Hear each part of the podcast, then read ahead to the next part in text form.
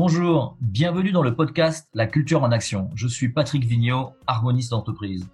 Nous, les harmonistes, nous aimons les entreprises à forte croissance qui ont instauré une forte culture, qui la vivent à fond et qui ainsi osent sortir des sentiers battus.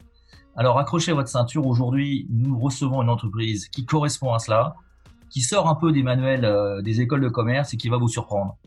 L'entreprise en question c'est WeCare et j'ai le plaisir d'interviewer aujourd'hui son dirigeant Guillaume Richard.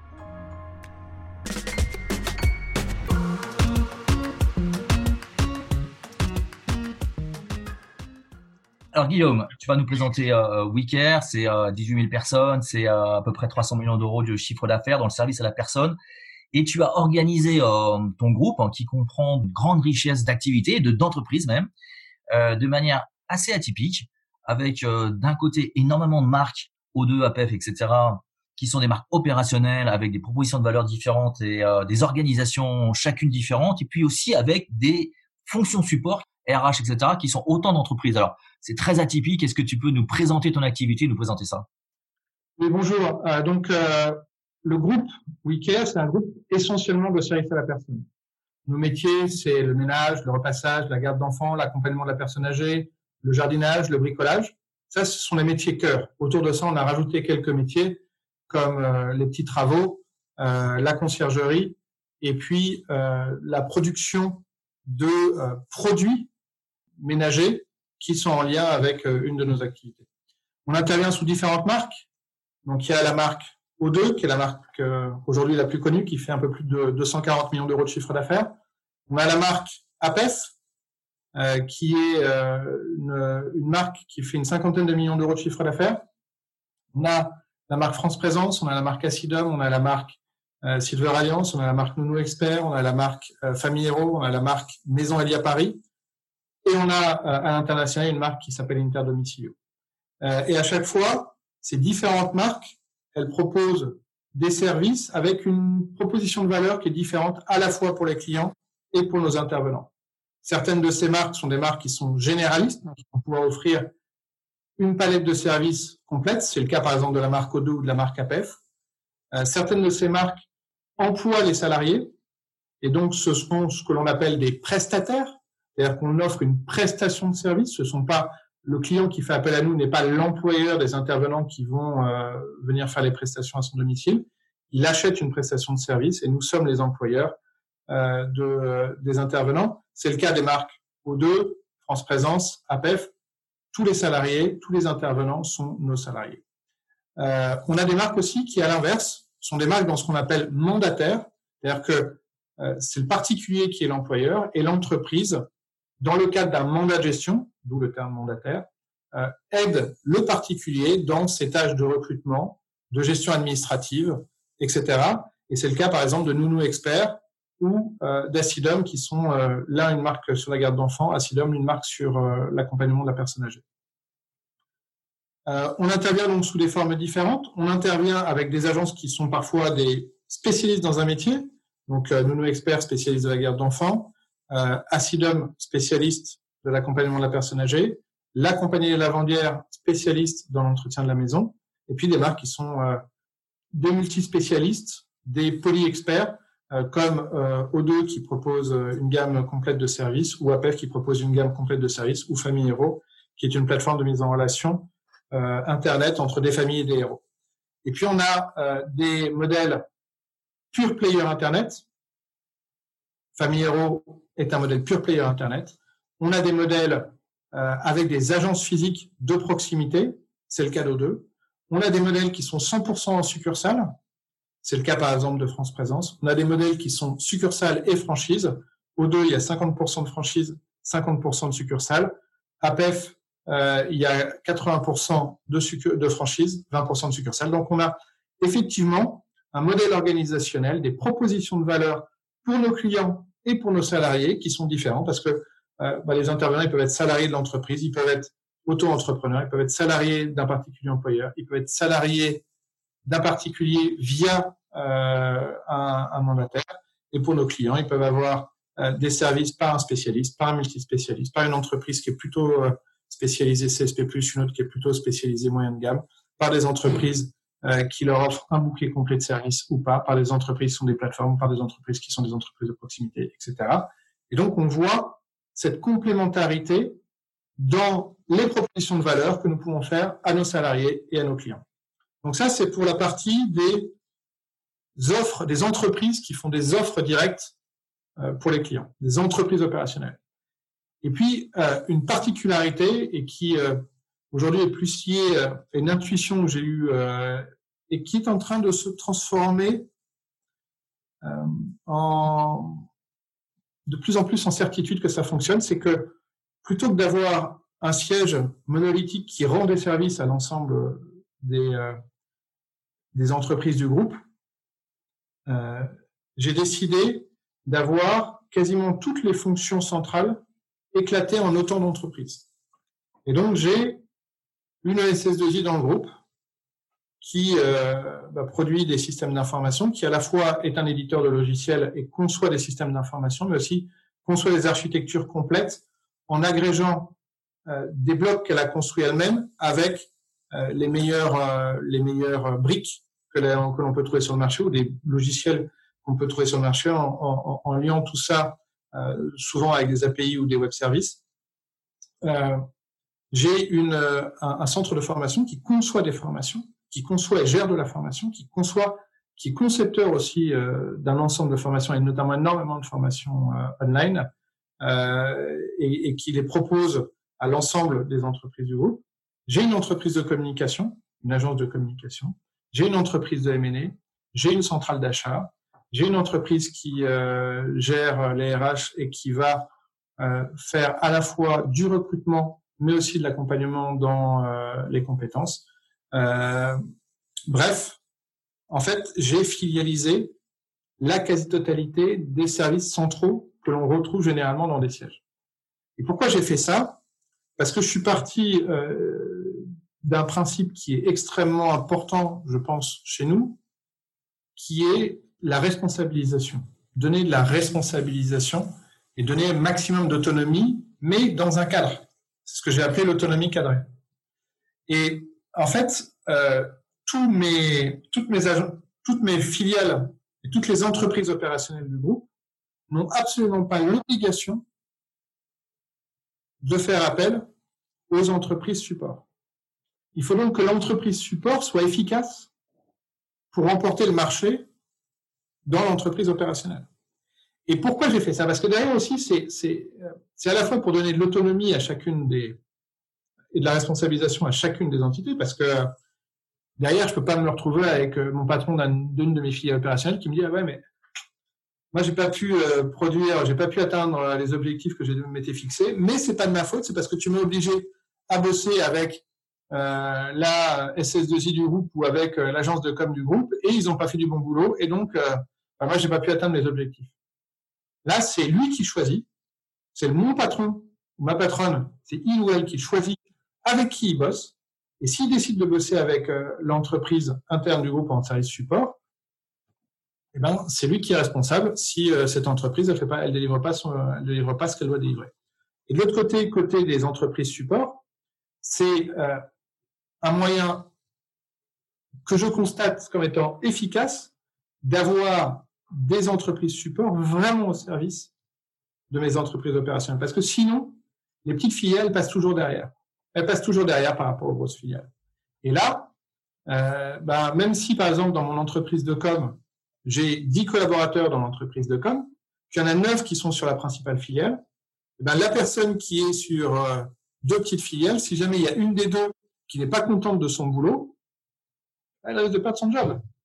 Donc c'est pour ça qu'il y a tout le temps en permanence en fait une tension sur la satisfaction du client interne.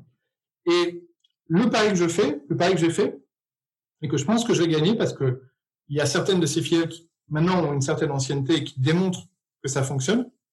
Le pari, c'est que même si ça coûte un peu plus cher en termes de gestion administrative, parce qu'on fait de la refacturation interne, on ne fait pas que de la refacturation interne, parce qu'on facture aussi des prestations à des franchisés et à des entreprises extérieures.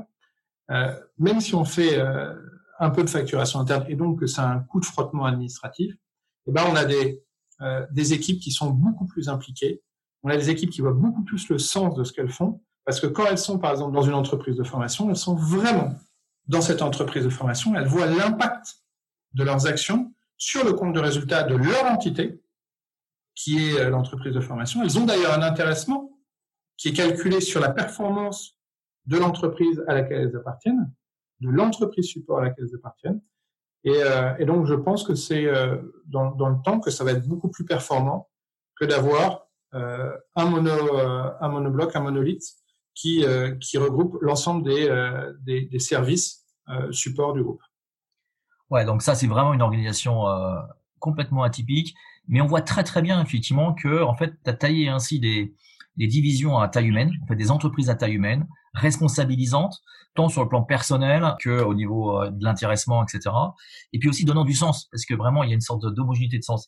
Alors, une des questions essentielles, c'est comment arriver à, dans ce groupe euh, multifacette, multi-entreprise, multi-organisation, et, on va le voir multi-pays aussi, euh, à garder un lien global. Ça, c'est la culture d'entreprise. Et je crois que l'une des convictions très importantes euh, à la base de ta culture d'entreprise, euh, qui s'applique, je crois, à tout le monde, c'est qu'un salarié satisfait, c'est à 99,9% l'assurance d'un client satisfait. Est-ce que tu peux nous, euh, nous en parler, euh, que vraiment d'avoir réussi à mettre l'humain comme ça en quelque part une priorité, non? Oui, Absolument. En fait, ça c'était euh, c'était une intuition qui s'est très rapidement euh, transformée en conviction puis en certitude. Euh, c'est que dans ce métier où l'humain est au cœur, on fait en fait que rendre des services aux gens, si on a des personnes et des collaborateurs qui sont épanouis dans leur boulot, ils vont faire du bon boulot. Et donc, si je veux avoir un travail de qualité effectué, il faut que je recherche la satisfaction et l'épanouissement de mes collaborateurs. Donc, si je veux l'épanouissement de mes clients, la satisfaction de mes clients, il faut que mes salariés soient épanouis au boulot. Parce que comme je recrute pas des mauvais, que je les forme, que je les encadre, eh ben, s'ils sont heureux dans leur métier, obligatoirement, ils vont faire du bon boulot. Si vous avez quelqu'un qui a les compétences et qui a l'envie, il n'y a aucune raison qu'il fasse pas bien son boulot. Mais qui marche aussi pour des équipes d'intervenants, mais qui marche aussi pour des équipes de siège. Parce qu'en fait, quand vous y pensez, quand vous recrutez un comptable, quand vous recrutez euh, un chef de produit, euh, n'importe quelle personne au marketing ou à la com, vous recrutez pas des gens qui sont mauvais. Vous recrutez des gens qui ont les compétences. Donc après, une fois qu'ils ont les compétences, bah, s'ils sont heureux, s'ils sont épanouis et s'il y a l'envie, si vous avez les compétences et l'envie, normalement, normalement, ça produit un bon résultat.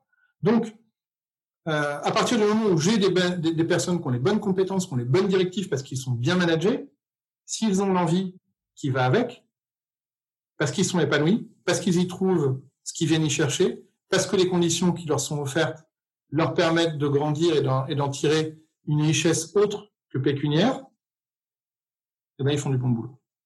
Donc, ça, été, euh, euh, l'intuition euh, de départ et qui est aujourd'hui un des ciments de l'entreprise. C'est, d'ailleurs, c'est la vision, la vision du groupe, c'est de devenir l'entreprise qui, au monde, porte le plus d'attention à ses salariés et à ses clients, et dans cet ordre-là. Et dans cet ordre-là, parce que le salarié qui est satisfait, derrière, entraîne le client qui est satisfait. Écoute, euh, vraiment formidable. Et effectivement, on imagine que l'organisation dont on parlait tout à l'heure, avec ses fonctions, ses entreprises support, bah, ça permet d'avoir des clients internes et donc là encore, de pouvoir euh, avoir des clients satisfaits et en amont avoir des, des collaborateurs euh, satisfaits. Alors, tu parlais tout à l'heure de l'autonomie cadrée, qui est une notion aussi qui fait partie hein, de manière intrinsèque de votre culture. Et comment arriver à déléguer dans un groupe de 18 000 personnes, euh, c'est toujours un challenge clé pour les, pour les entreprises. Alors, est-ce que tu peux nous en dire plus sur cette notion d'autonomie cadrée, ça veut dire quoi concrètement? Euh, En fait, ce dont on s'aperçoit, moi j'ai un réseau avec, euh, si je prends la marque O2, c'est 360 agences. Si je prends la marque Appel, c'est une centaine d'agences. Si je prends l'ensemble du groupe, c'est 520 agences. Et systématiquement, en fait, ce qui fait qu'une agence par rapport à une autre fonctionne, c'est l'application intelligente des process. Sauf que les process, ils peuvent pas tout faire. Les process, ils peuvent pas tout faire. Euh, et donc derrière, c'est l'application intelligente des process. Et l'application intelligente, c'est la responsabilisation et l'autonomie qui va me permettre de l'avoir. Mais l'autonomie cadrée, c'est-à-dire que en fait, vous avez un cadre qui est déterminé avec quatre angles. Euh, les quatre angles, c'est euh, parce qu'il n'y a pas de S à, 4. les quatre angles, c'est la vision, la mission, les valeurs et les fondamentaux métiers. Les fondamentaux métiers dépendent bien évidemment de chacun des métiers. Et ça, ces quatre angles permettent de déterminer quoi? Le terrain de jeu. Et après, à l'intérieur du terrain de jeu, c'est à chacun de devenir, d'être euh, responsable et de prendre les décisions et d'être autonome dans la prise de décision tant qu'elle reste dans ces quatre, euh, à l'intérieur de ce terrain de jeu défini par ces quatre angles que sont la vision, la mission, les valeurs et les fondamentaux métiers. Un exemple très concret. Je suis une responsable d'agence. Euh, il est, euh, il est 15h30. Il y a euh, un intervenant qui m'appelle, qui doit aller normalement chercher les enfants à la sortie de l'école à 16h30 et qui m'appelle pour me dire que sa voiture ne, ne démarre plus et qu'elle ne peut, euh, peut plus, euh, qu'elle peut donc pas aller chercher les enfants. Et là, bah, autonomie cadrée, la responsable d'agence doit aller trouver la bonne solution pour permettre de répondre aux besoins du client. Et la bonne solution, ça peut passer par je vais commander un taxi et la personne va aller chercher les enfants en taxi, va les ramener à la maison en taxi ou un Uber. Euh, je lui mets à disposition une voiture de l'agence. Euh, je lui euh, mets à disposition, je lui demande de prendre une location, une voiture en location et je prends en charge les frais parce que je sais ce que me coûte un client et ce que me rapporte le fait de le garder et de, le satisfaire, etc., etc. Il y a plein de solutions qui sont possibles. C'est à l'agence de trouver en autonomie les meilleures solutions tant qu'elles respectent la vision, les valeurs, la mission et les fondamentaux métiers. Quand ces quatre, tant que ces quatre piliers sont respectés, et il va. Et donc, tout ne peut pas être processé. Et c'est pareil dans euh, ce que j'expliquais dans les relations entre mes entreprises opérationnelles et mes entreprises support. L'autonomie cadrée, ils ont, euh, chaque patron de filiale a la vision du groupe, sa mission à lui, ses valeurs, qui sont en conformité avec les valeurs du groupe, et puis ses fondamentaux métiers, et avec seulement quelques éléments euh, qui sont imposés. Les seules choses qui sont imposées, c'est la gestion du cash et la remontée financière et les remontées d'informations financières. Et c'est la, seule chose qui est gérée par le groupe pour le compte de l'ensemble des filiales, c'est le cash. Parce qu'on ne touche pas au Grisby. Mais sinon, dans tout le reste, ils sont autonomes, ils prennent des décisions, ils prennent leurs responsabilités. C'est extrêmement important, ce point de responsabilisation. C'est vraiment ça qui est la clé de voûte. Et c'est cette responsabilisation qui permet aussi euh, d'avoir de la reconnaissance. Donc on les reconnaît en tant que professionnels, mais en même temps, c'est de l'autonomie et pas de l'indépendance, parce qu'ils doivent respecter un cadre de jeu qui est fixé par l'entreprise.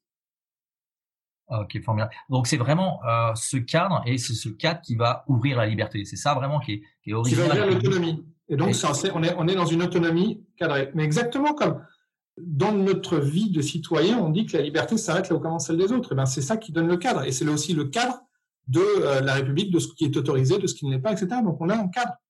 Ben, l'autonomie cadrée, c'est la même chose. Et c'est l'entreprise qui a déterminé le cadre dans lequel euh, nos collaborateurs peuvent jouer. Et après, c'est à eux d'être autonomes et d'être créatif et d'être force de proposition, force d'action et responsable de leurs actions. Euh, je suis tout à fait en phase. Je prends souvent l'exemple du jeu des échecs. Les règles du jeu des échecs, ça tient en une page, donc c'est un peu comme tes quatre notions. Et euh, d'un côté, ça ouvre à une liberté, une capacité de, créativité qui est absolument incroyable. Donc c'est pas parce qu'on a un cadre qu'on est euh, bloqué dans son autonomie, dans sa créativité. Donc c'est vraiment, euh, c'est vraiment ça qui est important. Et tu as parlé de reconnaissance tout à l'heure, et je crois qu'une des autres composantes essentielles de tes convictions et, euh, et aussi de ta culture, c'est euh, donner du sens et remercier, et savoir remercier. Alors, est-ce que tu peux un peu développer ce concept qui était très cher, je crois? Alors, tous les matins, j'ai à, à, 9h, j'ai un truc qui sonne dans mon agenda qui dit qui je peux remercier, féliciter aujourd'hui? Et ça, c'est un truc de, de chef d'entreprise. Parce que, euh, en fait, vous apercevez euh, dire merci et bravo à quelqu'un, c'est énorme pour lui. C'est énorme pour lui. Et ça vaut toutes les augmentations alors que ça coûte zéro. Donc c'est pour ça que j'ai que truc de chef d'entreprise. C'est-à-dire que, euh, en fait, c'est le pouvoir de dire merci et de dire bravo à quelqu'un, il est énorme. Et c'est un pouvoir sur les autres, mais c'est aussi un pouvoir pour vous parce qu'en fait, euh, ça fait du bien aux autres, mais ça fait aussi du bien à vous. Ça fait du bien à celui qui reçoit le compliment, parce qu'il se sent reconnu, se sent valorisé. Mais ça vous fait du bien aussi à vous, Parce qu'en fait, vous commencez votre journée par quelque chose de positif.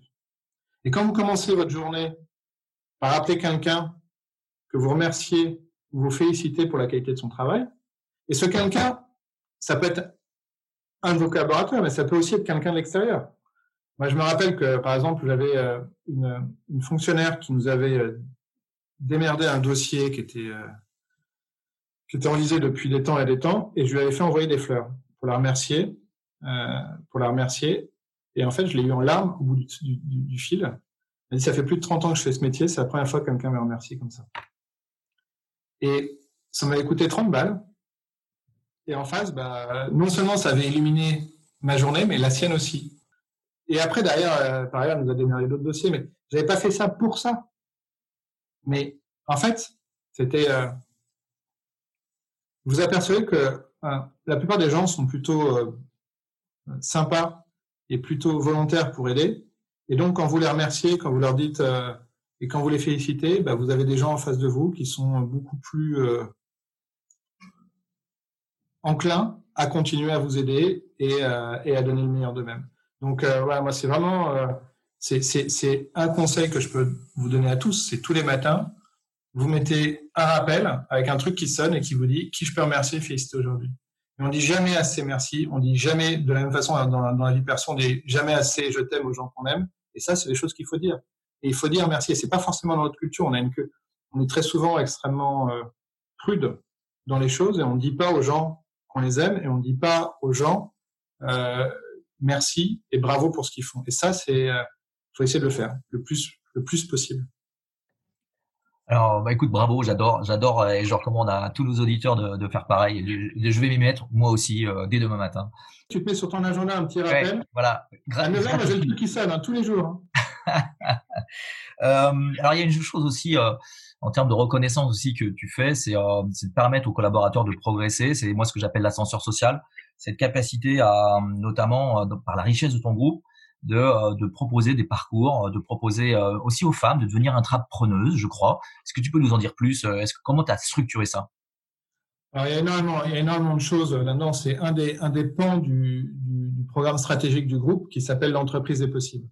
Et l'entreprise des possibles, c'est permettre non seulement à nos intervenants de grandir, parce que dans les services à la personne, on a un rôle d'éponge. On a une capacité à embaucher des personnes qui sont peu ou pas formées qui est assez impressionnante.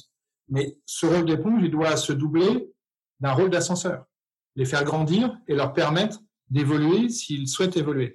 D'autant plus qu'on est sur des métiers euh, pour lesquels la rémunération du poste était et, et restera aux alentours du SMIC. Un métier d'intervenant en ménage, en garde d'enfants ou même sur l'accompagnement des personnes âgées, ce sont des métiers qui sont proches du SMIC. Et, le poste va de toute façon, quoi qu'il se passe dans le temps, rester aux alentours du SMIC. Le poste, pas forcément les gens. Et les gens, eux, on doit leur pouvoir leur proposer, s'ils le souhaitent, s'ils en démontrent l'appétence et les compétences, d'évoluer vers d'autres postes. De façon extrêmement concrète, on a plus de 40% des postes d'encadrement qui sont pourvus par la promotion interne. Euh, on a une vingtaine de cadres, responsables d'agence, voire plus, qui sont des anciens intervenants. Des personnes qui ont commencé comme euh, simple assistante ménagère, simple garde d'enfants, et qui aujourd'hui managent en moyenne 80 personnes. On en avait une qui est devenue directrice de zone et qui euh, pilote euh, tous les Yvelines et euh, l'Ouest parisien. On en a une aussi, mais en fait, on en a 18. Mais une qui était à la base intervenante. On a 18 salariés qui sont devenus entrepreneurs et qui ont créé leur propre franchise. Et ça, c'est un, programme aussi que j'ai développé pour permettre l'entrepreneuriat féminin. Parce que dans mon métier, 95% des responsables d'agences salariés sont des femmes. 95% des responsables d'agences salariés sont des femmes. Et alors que j'ai 95% de responsables d'agences salariés qui sont des femmes, plus de 60% de mes franchisés sont des hommes. C'est le même métier. Hein. C'est le même métier. La seule chose qui change, c'est le statut. Et donc le risque qui va avec. Entrepreneur, franchisé, c'est des mecs, à 60%. Responsable d'agence, salarié, sont des femmes à 95%. Pour permettre à, à, des femmes de devenir entrepreneurs, entrepreneuses en l'occurrence, euh, je leur permets de racheter tout ou partie de leur agence à des conditions préférentielles et avec un crédit vendeur pour devenir entrepreneur. Et pour devenir les propres actionnaires, les propres propriétaires, les propriétaires de leur agence. Euh, et ça, c'est pas, c'est pas, enfin, financièrement, c'est pas très intéressant pour moi. C'est vraiment euh, un point de, de, de conviction et de, et de, et de soutien à l'entrepreneuriat euh, au féminin parce que parce qu'il n'y a aucune raison que j'ai 60% de franchisés mecs et 95% de responsables d'agence femmes. Alors, il y a aussi un truc que tu fais, c'est euh, tu as créé un fonds de dotation dans lequel je crois que euh, tu as doté ce fonds de dotation de 5% des actions du groupe. Tu as aussi d'ailleurs donné 10% d'AGA, euh, et on reparlera du capital tout à l'heure, euh, d'actions gratuites à l'ensemble des collaborateurs. Mais pour revenir sur ce fonds de dotation, je crois qu'il est aussi euh, porté sur, euh, il a une vocation à défendre une cause qui t'est chère. Est-ce que tu peux nous en parler? Voilà, effectivement, j'ai aussi j'ai créé un fonds de solidarité. Donc c'est la forme juridique, c'est un fonds de dotation et je l'ai doté de 5,1%, d'un peu plus de 5% des parts de l'ensemble de, chacune des entreprises françaises du groupe. Euh, et ce, parce qu'en fait, il y a deux façons de financer euh, un fonds de dotation. C'est soit vous le dotez d'un actif qui génère chaque année des revenus, et là, en l'occurrence, en ayant un peu plus de 5% des, euh, des parts des sociétés du groupe, bah, ça veut dire qu'un peu plus de 5% des bénéfices du groupe partent pour cette cause euh, et le fonds de solidarité. Donc ça, c'est quand même euh, extrêmement significatif. Euh, et ça a beaucoup plus de sens pour moi que de dire bah, cette année on a donné 200, 300, 400, 500 000 euros à un fonds de dotation. Non, là c'est euh, euh, un peu plus de 5% des bénéfices de l'entreprise partent pour ce fonds de solidarité. Donc ça c'est ça donne un sens encore plus important pour les actions et qui qui euh, et qui est partagé par l'ensemble des collaborateurs. il y a deux types d'actions qui sont mises en œuvre. Il y a une action pour promouvoir l'égalité femmes-hommes, notamment dans le cadre professionnel. Et la deuxième action, la deuxième action qui est la plus importante, c'est la lutte contre les violences faites aux femmes. Et la lutte contre les violences faites aux femmes parce que euh, euh, parce que pendant deux années, en fait, je suis intervenu, euh, on va dire illégalement, en soutenant directement les femmes victimes de violences conjugales pour payer leur logement, pour payer un avocat, pour etc. etc. Et dis illégalement parce qu'en fait, vous n'avez pas le droit d'intervenir en direct. Normalement, euh, c'est pas c'est pas dans l'objet social de votre entreprise. Euh, c'est pas c'est pas ça devient un avantage particulier pour un collaborateur qui est aidé. Mais je pouvais pas ne pas agir, donc j'ai agi pendant des années comme ça. Et puis euh, donc j'ai euh, depuis quelque temps structuré tout ça dans un dans ce fonds de solidarité. Et euh, on intervient de trois façons de la communication au grand public pour euh, éveiller les consciences, de l'intervention auprès de, de l'intervention financière, du soutien financier d'associations qui œuvrent dans ce sens, et puis on intervient aussi directement auprès de collaborateurs, collaboratrices du groupe qui sont victimes de ces violences conjugales. Et juste pour mesurer les choses, euh, parce qu'on peut penser euh, que les violences conjugales sont l'apanage des euh, milieux très modestes. Sur les 150 cadres femmes à peu près que j'ai dans l'entreprise, l'année dernière, il y en a, il y en a 9, c'est-à-dire 6% de mes effectifs, il y en a 9 qui ont fait appel au fonds de solidarité parce qu'elles étaient victimes de violences conjugales. 9 cadres femmes, c'est-à-dire 6% de mes effectifs, en une année, ont eu le courage de s'adresser au fonds de solidarité. 6% qui ont eu le courage de s'adresser. C'est-à-dire qu'il y en a combien qui, en réalité, sont victimes de violences conjugales, mais vont pas se tourner vers le fonds de solidarité? Je sais pas, mais en tout cas, rien que sur une année, 6% des cadres, ça laisse à réfléchir. Et après, on a eu une cinquantaine aussi d'intervenants auprès de qui on est intervenus.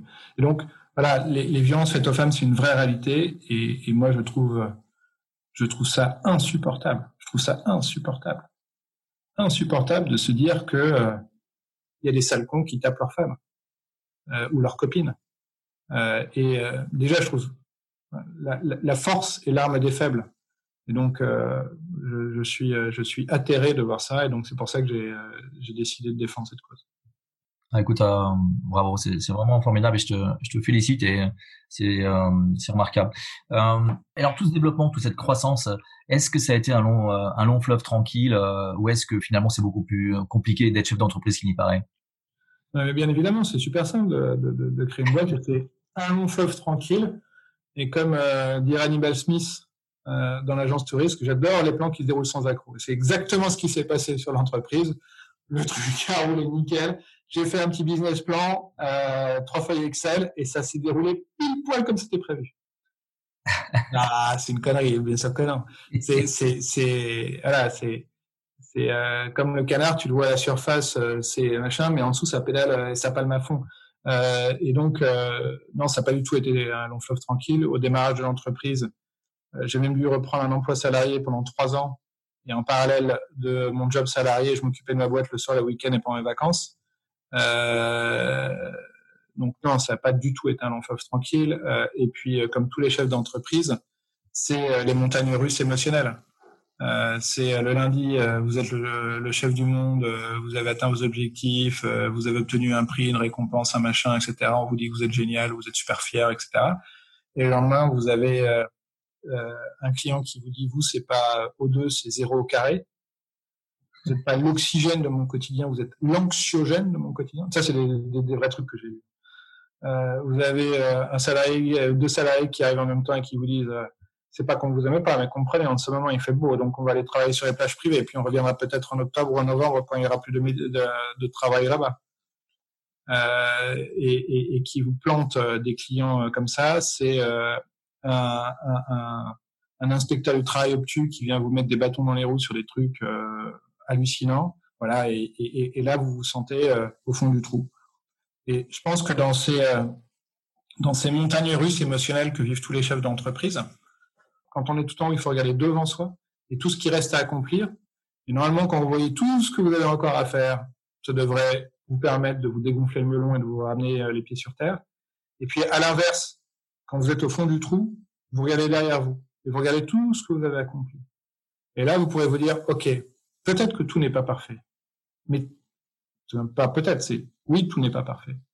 Pour autant, il y a quand même énormément de choses qui ont déjà été faites et qui ont été accomplies et euh, les choses vont dans le bon sens. Donc c'est le verre à moitié plein et qui se remplit qu'il faut être capable de regarder aussi et se retourner euh, quand on est en bas et regarder devant quand on est en haut.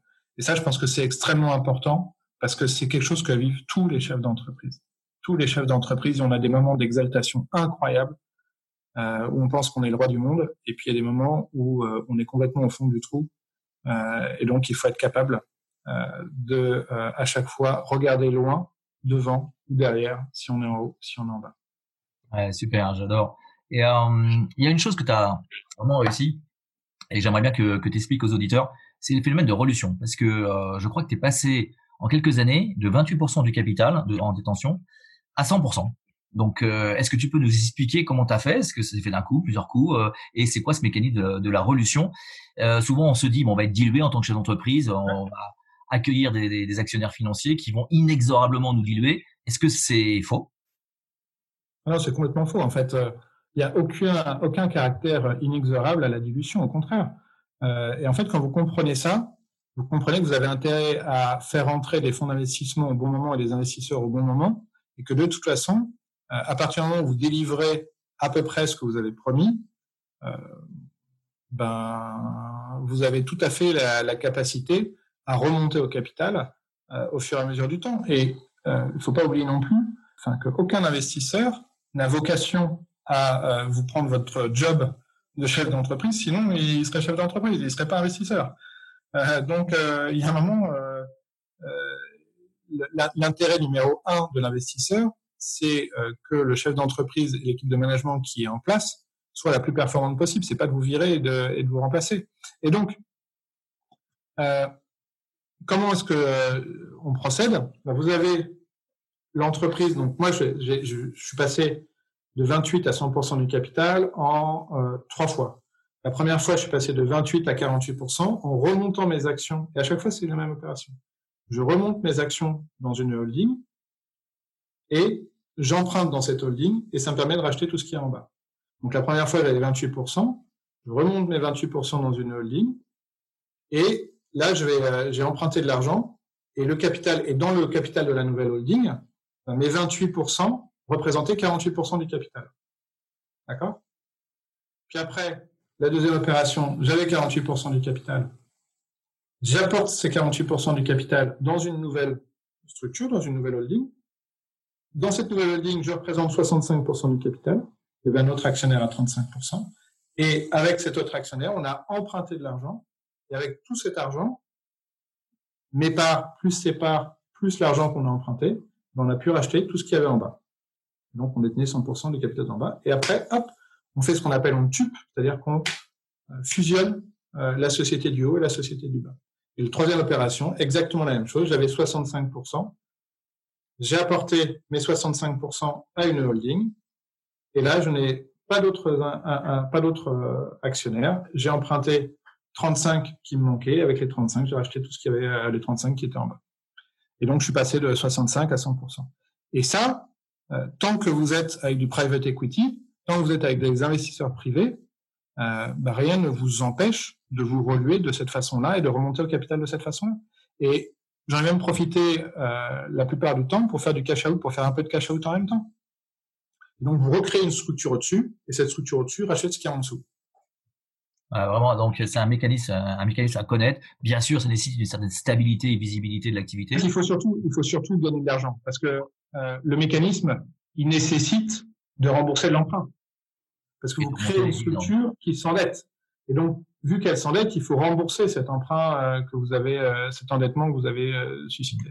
Que vous avez créé. Alors, si, on parle un peu financier aussi, euh, tu vas procéder à pas mal d'acquisitions en France et, et à l'étranger, et tu t'apprêtes à en faire de plus en plus. Et alors, comment tu sélectionnes les cibles Comment éviter le choc des cultures? Alors, moi, je, je, je, suis toujours parti d'un principe qui est les hommes avant le reste. D'abord le qui, ensuite le quoi. C'est à la fois valable pour mes collaborateurs.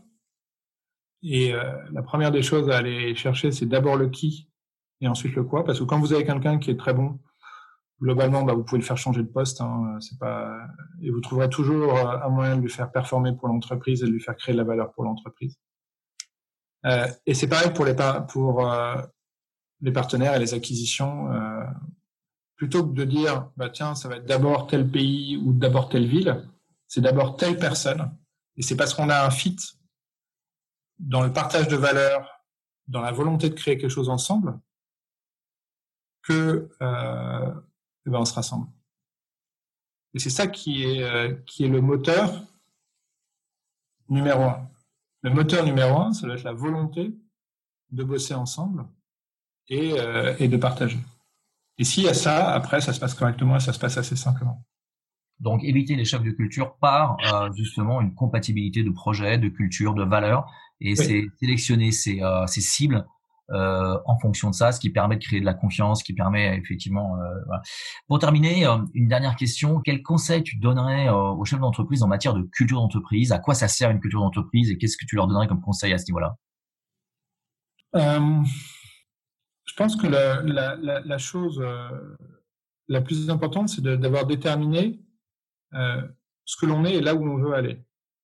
Euh, ça peut paraître assez bizarre, mais on faisait 250 000 euros de chiffre d'affaires en 2004 et on a décidé que 30 ans après, le leader mondial faisait 3,5 euh, milliards de dollars. On a décidé que dans 30 ans, on serait numéro un mondial.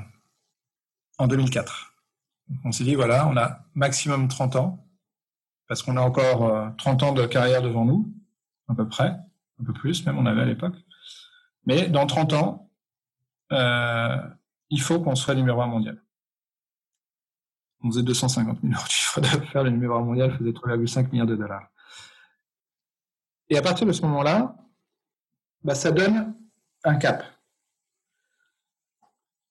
C'est un peu comme euh, j'imagine, comme quand euh, en 1960, euh, Kennedy dit avant la fin de la décennie, il faudra qu'on soit sur la Lune. On a un cap, Voilà. Et derrière, il faut qu'on se donne les moyens d'y arriver. À partir du moment où vous avez ce cap, euh, vous vous donnez les moyens de le faire. Parce que derrière, c'est découpé. Hein. C'est pas juste, tiens, je vais gravir le reste. Non, non, c'est, OK, si je veux être numéro un mondial dans 30 ans, il faut que je sois numéro un européen dans 20 ans, numéro un français dans 10 ans. Il faut que je sois donc euh, numéro un régional euh, dans, dans 3-4 ans. Enfin, voilà. Et donc, et, ça, ça veut dire quoi aussi?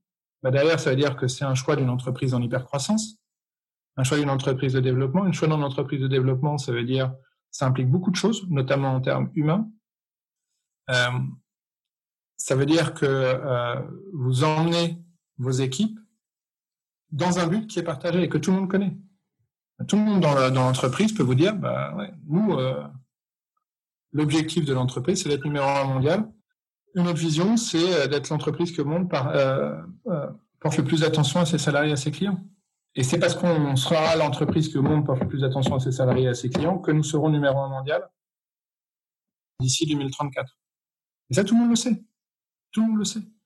Et donc, vous rentrez dans une entreprise où il y a cette, euh, cette vision partagée, ce sens qui est partagé, ces valeurs qui sont partagées, tout le monde les connaît, les valeurs de l'entreprise.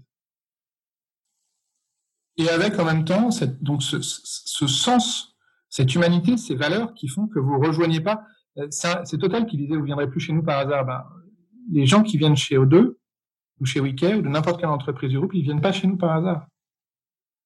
Euh, parce qu'il y a euh, ces valeurs, cette attention portée à l'autre, cette humanité. Et après, pour autant, euh, il faut être super humble parce que on n'est pas du tout parfait, mais pas du tout parfait. On a plein de, moyens d'amélioration. Mais il y a cette volonté permanente d'essayer de bien faire, d'essayer de faire en respectant les autres, en accordant une grande place à l'humain.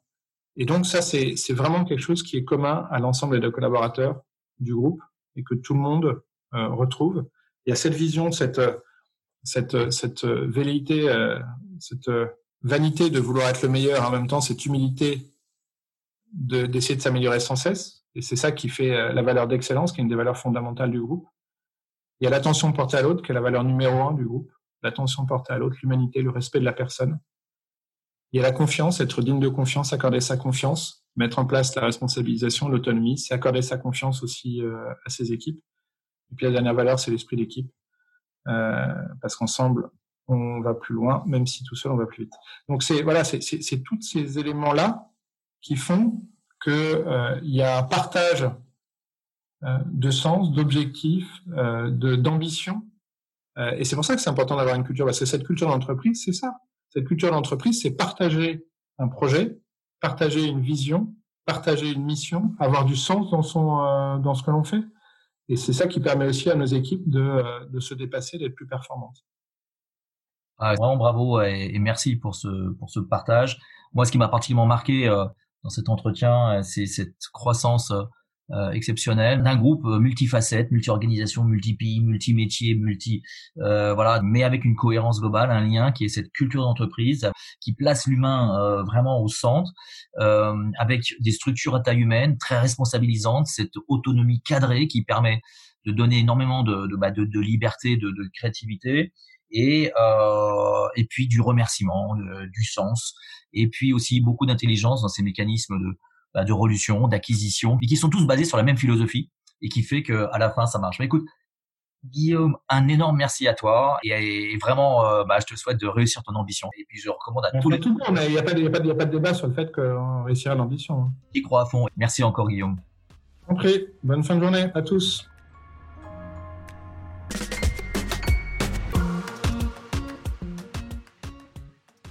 Je recommande à tous les auditeurs de bien réfléchir en choisissant euh, aide à domicile parce que bah voilà, vous avez des entreprises qui sont différentes et je pense que aux deux ou à APF etc. L'ensemble de ces entreprises euh, sont remarquables.